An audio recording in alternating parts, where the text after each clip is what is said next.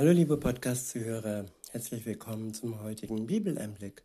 Schön, dass du wieder dabei bist. Heute habe ich ein Kapitel aus dem Römerbrief. Es ist das Kapitel 2 und ich verwende die Übersetzung Hoffnung für alle. Der erste Abschnitt ist überschrieben mit Niemand kann sich dem Urteil Gottes entziehen. Ab Vers 1 steht, aber auch ihr anderen, wer auch immer ihr seid, könnt euch nicht herausreden. Ja, wer auch immer ihr seid, das sind die, die nicht auf der Seite Gottes stehen. Das sind die, die sich ja als die anderen Nicht-Christen darstellen. Wer auch immer sie sind oder ihr seid, ob Buddhisten, ob Atheisten, ja, es sind die anderen. Um die geht es hier. Weiter heißt es, ihr spielt euch als Richter über alle auf, die Unrecht begehen und sprecht euch damit euer eigenes Urteil. Denn ihr klagt bei anderen an, was ihr selbst tut. Ja, der Mensch stellt sich oftmals als gut dar. Man wäre ein guter Mensch und die anderen wären viel schlechter und böser. Man klagt beim anderen die Sünde an, obwohl man selbst ebenfalls Sünde ja angehäuft hat. Man lenkt ab von sich und lenkt ja den Augenmerk auf andere. Und darum geht es hier. Ich wiederhole nochmal und fahre fort, denn ihr klagt bei anderen an, was ihr selbst tut. Wir wissen, dass Gott über alle, die so handeln, ein gerechtes Urteil fällen wird. Ja, all die Menschen, die uns verurteilen, die sich besser darstellen möchten als wir, sie werden von Gott gerecht, gerecht geurteilt, verurteilt werden. Ab Vers 3 heißt es, meint ihr etwa, ihr könnet dem Gericht Gottes entgehen, wo ihr doch genauso wie die handelt, die ihr verurteilt? Ist euch Gottes unendlich reiche Güte, Geduld und Treue denn so wenig wert? Ich wiederhole, ist euch Gottes unendlich reiche Güte, Geduld und Treue denn so wenig wert? Ja, wenn man von der Güte Gottes wegschaut und auf das, was andere falsch machen und auf die Sünde anderer schaut, dann hilft einem das selber nicht. Denn verantwortlich für die Sünde der anderen sind wir nicht. Das sind sie in erster Linie. Und wenn wir wegschauen und nicht auf uns selbst schauen und nicht auf die Güte Gottes schauen, auf die Geduld, die er mit uns hat, auf die Treue, die er uns gegenüber hat, ja, dann entfernen wir uns mehr und mehr von Gott. Weiter heißt es, seht ihr denn nicht, dass gerade diese Güte euch zur Umkehr bewegen will?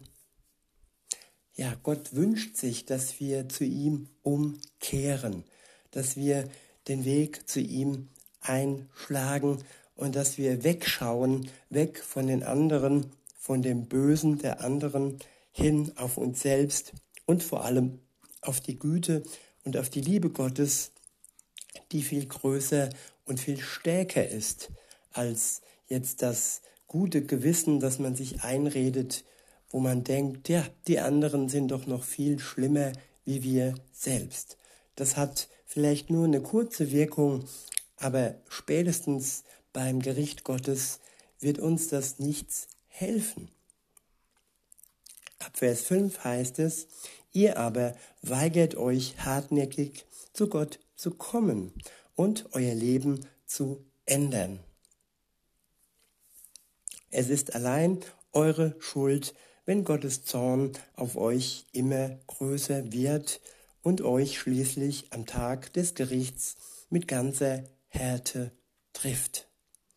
Ja, Gott ist kein gnadenloser Gott. Gott ist uns gnädig zugewandt. Es liegt an uns, ob wir diese Gnade in Anspruch nehmen, ob wir ehrlich mit uns sind, ja, mit unserem Fehlen sind und wegschauen von den Fehlern der anderen und dann die Gnade Gottes und die Liebe Gottes in Anspruch nehmen. Weiter heißt es, wenn Gott, wenn Gott sich als der gerechte Richter zeigt, wird jeder bekommen, was er verdient hat.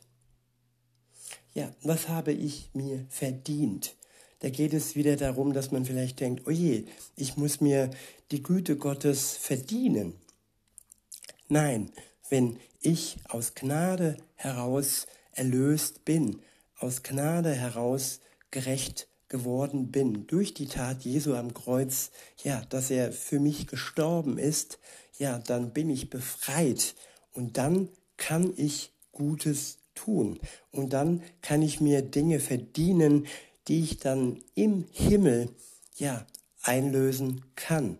Vielleicht noch nicht hier auf Erden, werde ich mein Verdienst und den Siegeskranz aufgelegt bekommen, aber dann im Himmel. In Vers 7 wird dann ja erwähnt, was es denn ist, das ewige, der ewige Verdienst. Es ist das ewige Leben, so heißt es in Vers 7.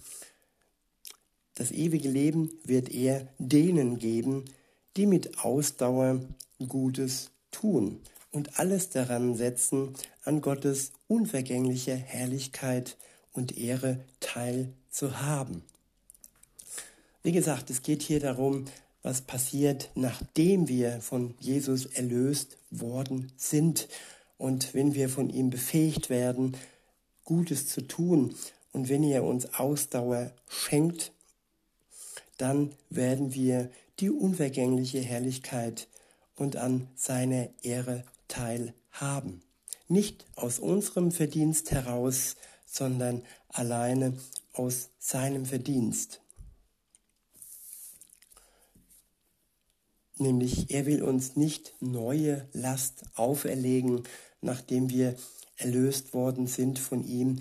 Diese Last, die dann vielleicht fälschlich äh, angesehen werden kann, dass wir Gutes tun müssen, um unser Erlöstsein äh, am Leben, am ewigen Leben erhalten zu lassen. Es ist eher so, dass wir Gutes tun können. Wir müssen es nicht, wir wollen es, wir tun es aus Dankbarkeit heraus und nicht mehr aus der Angst, ja, der ewigen Verdammnis. Denn die Angst ist verschwunden. Sobald wir von Jesus erlöst worden sind, dann haben wir keine Angst mehr vor dem Verdammtsein, dann sind wir befreit und dann können wir durch die Kraft des Heiligen Geistes ausdauernd Gutes tun. Und werden dann am Ende an der unvergänglichen Herrlichkeit und der Ehre Gottes teilhaben. In Vers 8 und folgende heißt es, Gottes unversöhnlicher Zorn aber wird die treffen, die aus Selbstzucht Gottes Wahrheit leugnen, sich ihr widersetzen und dafür dem Unrecht gehorchen. Ich wiederhole, Vers 8, Gottes unversöhnlicher Zorn aber wird die treffen, die aus Selbstsucht Gottes Wahrheit leugnen und sich ihr widersetzen und dafür dem Unrecht gehorchen. Ja, wer die Wahrheit Gottes, ja, sein Evangelium ablehnt, der wird den Zorn Gottes am, Ende der Zeit beim Gericht spüren, weil er selbstsüchtig die Wahrheit Gottes leugnet und sich ihr widersetzt und sich am Ende dem Unrecht Gehorsam fügt. In Vers 8 heißt es, Angst und Not werden über alle kommen, die Böses tun. Ja, und was böse ist, das sagt uns Das sagen uns die zehn Gebote. Die zehn Gebote ähm, öffnen uns die Augen. Sie öffnen uns vor allem die Augen dafür, dass wir erkennen, dass wir in unserem Menschsein nicht in der Lage sind, ja wirklich vor Gott bestehen zu können, weil wir durch unsere Schuld uns alles vermasselt haben. Und weil alles vermasselt ist und weil es nur Gott selbst wieder gerade biegen konnte, starb Jesus für unsere Schuld und schenkt jedem Gerechtigkeit, der diese Erlösungstat in Anspruch nimmt. Aber nur der ist gerecht. Niemand ist gerecht, der denkt, dass er aus eigenem Gutsein vor Gott bestehen kann. In Vers 9 heißt es, Angst und Not werden über alle kommen, die Böses tun, zuerst über die Juden, dann aber auch über alle anderen. Doch jedem, der Gutes tut, wird Gott seine Herrlichkeit, Ehre und Frieden schenken. Zuerst den Juden, dann auch allen anderen. Denn Gott bevorzugt oder benachteiligt niemanden. Wer also Gottes Willen nicht beachtet und gegen seine Gebote handelt, wird sein Leben auf ewig verlieren. Auch wenn er Gottes geschriebenes Gesetz gar nicht kannte. Und wer das Gesetz sehr wohl kannte und dennoch dagegen verstieß, wird von Gott nach dem Gesetz gerichtet werden. Um vor Gott bestehen zu können, ist es nämlich nicht entscheidend, ob man seine Gebote kennt oder nicht. Nur wenn man auch nach ihnen handelt, wird man von Gott angenommen. Wie gesagt, es geht hier um das Handeln können. Es geht nicht um einen Krampf oder um eine Unmöglichkeit. Es geht darum, dass erlöste Christen die Gebote Gottes befolgen wollen und dass sie ja aus ihrer geistigen Natur heraus, aus dem Geist Gottes heraus die Gebote befolgen. Weiter heißt es, nur wenn man auch nach ihnen handelt, wird man von Gott angenommen. Obwohl die anderen Völker Gottes Gesetz nicht haben, gibt es unter ihnen doch Menschen, die von sich aus danach leben. Daran zeigt sich, dass sie Gottes Gebote in sich tragen, auch wenn sie dies gar nicht kennen, auch wenn sie diese gar nicht kennen. Wer mit Gott in Verbindung steht, der lebt die Gebote Gottes auch wenn er sie nicht kennt. Wenn jemand einen kindlichen Glauben hat zu Gott, der hat alles, was er benötigt.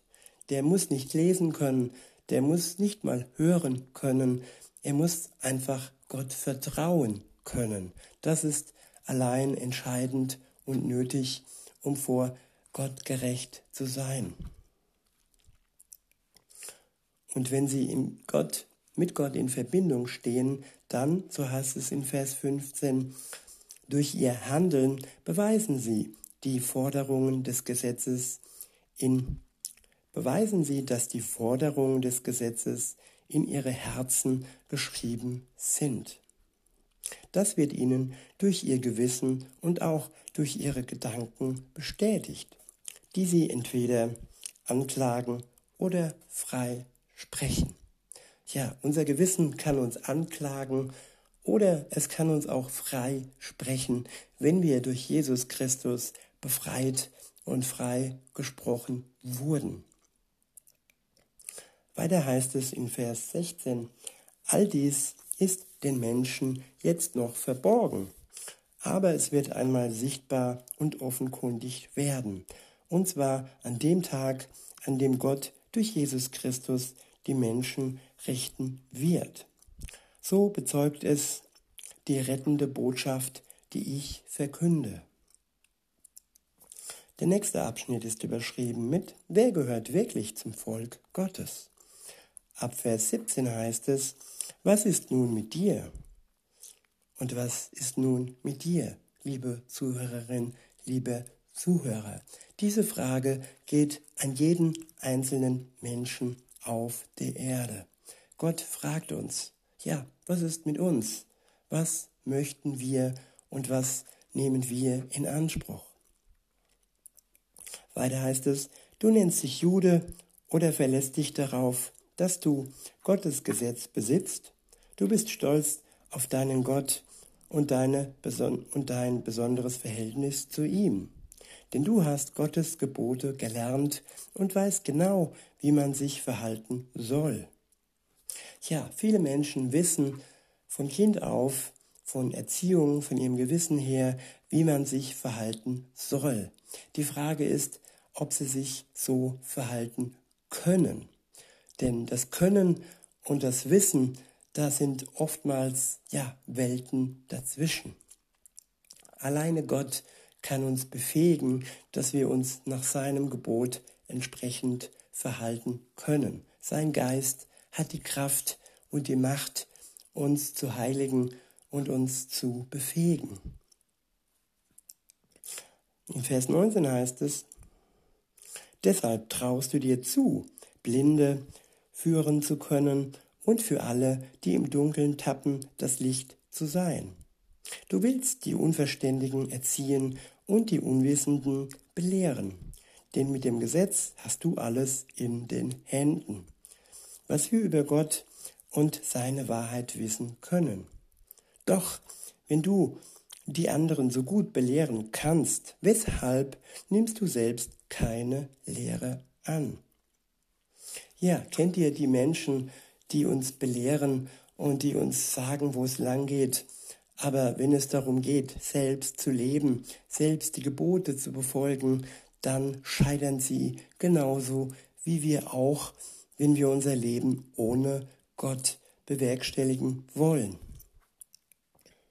Weiter heißt es, du predigst, dass man nicht stehlen soll und stillst selber.